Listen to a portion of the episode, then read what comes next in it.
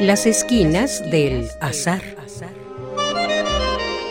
Todo encuentro casual es una cita y toda cita una casualidad.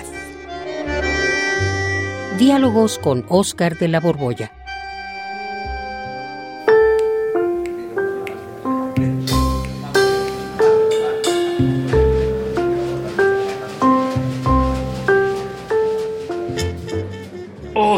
Oscar, ¿qué crees? Estoy feliz, pero feliz de la vida, feliz como una lombriz haciendo esta fila frente a la caja donde pagan mi trabajo de doblaje.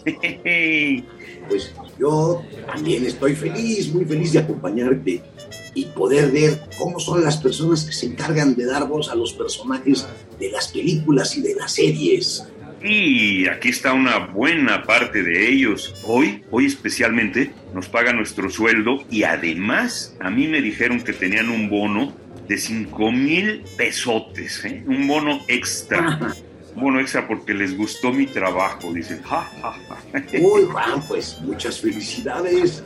Gracias. Te he dicho que pues eres una de las voces mejores que existen en este país, caramba. Haces unas interpretaciones magníficas. Gracias, gracias, gracias. Estoy feliz con esta empresa especialmente, porque son la mismísima buena onda. Por eso está tan larga la fila, yo creo. Pues mira, ¿qué te parece si aprovechamos el tiempo para platicar? ¿Platicar tú y yo?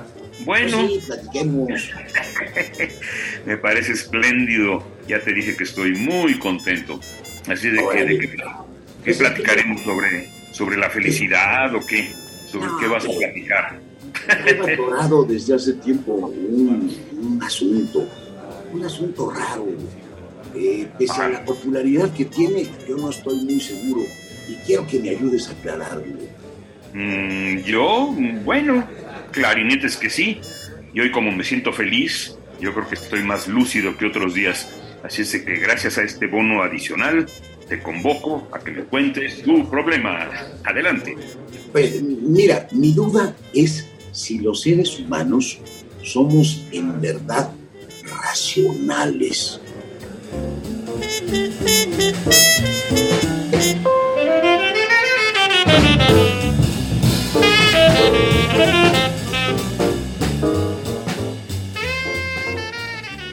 Mm, pues sí, claro que sí. Claro que somos racionales. Esto lo sabemos desde Aristóteles, si mal no recuerdo.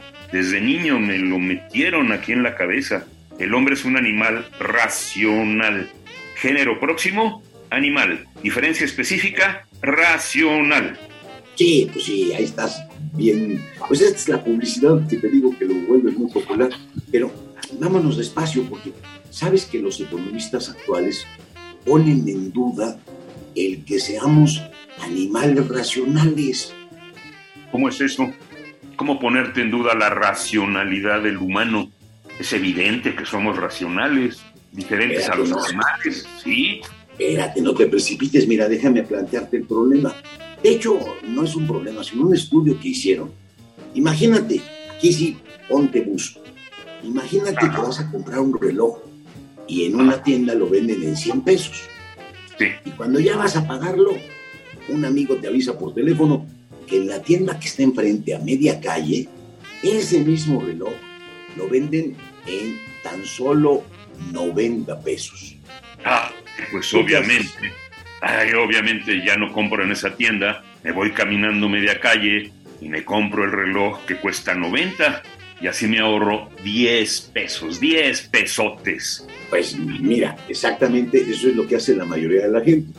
Eh, o sea, se comporta de forma racional. Pero ahora imagínate en lugar de reloj vas a comprar una computadora que cuesta 10 mil pesos. 10 mil. 10 mil. Cuando vas a pagar, tu amigo te llama por teléfono y te avisa que la tienda de enfrente a media calle, la computadora cuesta 9.990 pesos. A media, a ver, media calle, 10 mil pesos, este, mm, 10 mil, no voy a ahorrar nada más 10 pesos, da lo mismo. Sí, te vas a ahorrar 10 pesos en una compra de 10 mil. No, pues en ese caso no vale la pena que me cruce la calle nada más por 10 pesos. Es una vil milésima del precio. Le digo a mi amigo que muchas gracias por avisarme, pero me quedo donde estoy y compro mi computadora ahí mismo. Pues exactamente eso es lo que hace casi toda la gente, según el estudio. Este que hicieron los economistas, pues luego entonces no eres racional. Ah, ¿cómo, ¿cómo de que no? Yo claro que soy racional, soy racional. Pues no, fíjate, porque en el ejemplo del reloj sí cruzas la calle y en el de la computadora no, aunque en los dos casos el ahorro es de 10 pesos.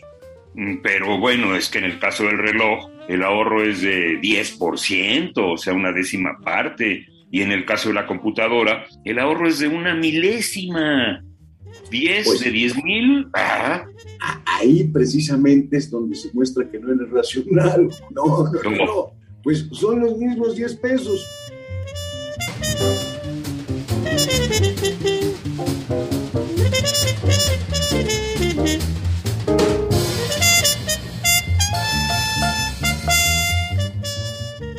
Si fueras una computadora tú, sí Ajá. habrías cruzado la calle en ambas situaciones, porque ah, para la computadora programada, pues 10 pesos son un ahorro de 10 pesos en los dos casos. no, pero entonces la computadora no sabe de proporciones, entonces la computadora es mensa. No, para nada, Juan. Eh, la computadora es estrictamente racional. Ajá. Está programada para ahorrar y en los dos casos en la tienda de enfrente ahorra. Ella sí funciona con el criterio estrictamente racional. En ti y en la gente entra en juego otros factores emocionales. Mira, te pongo otro ejemplo. Sí, porque con este, aunque ya te voy entendiendo, ya sé para dónde vas, todavía no me convences del todo. A ver, ponme un ejemplo, pero que esté clarito, clarito, clarito. Bueno, pues ahora suponte que estás ante el dilema de comprar un departamento. Tienes el Mm. dinero y hay tres departamentos que cuestan exactamente lo mismo. Uno Ajá. está en una colina y tiene una vista magnífica, pero solo tiene 50 metros cuadrados. Ajá. Otro está menos bonito, pero es el departamento en el que pasaste los días más felices de tu infancia y de tu juventud. Este Ajá. mide 100 metros cuadrados.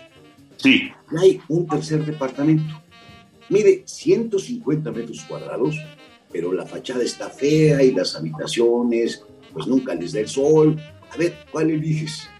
Ah, está muy fácil la respuesta, porque mira, primero yo soy minimalista. Luego, eh, no me gustan los espacios grandes porque no tengo servicio doméstico, nunca he tenido. Pues barrer un departamento grande es cansadísimo.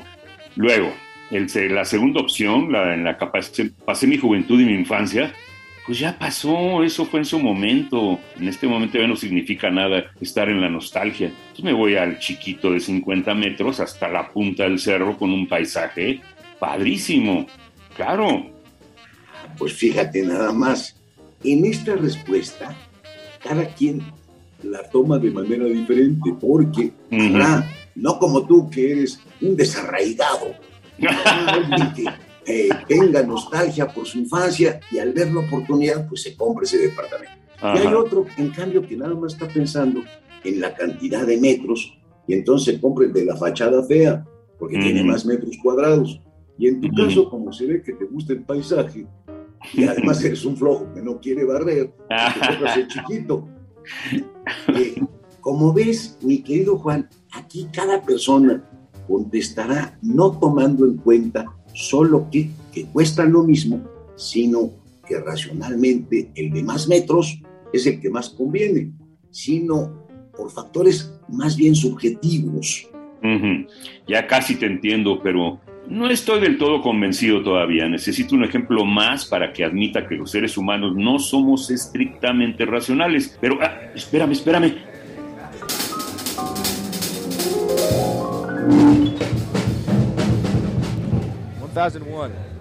Y estoy frente al pagador. Ya llegué en la fila.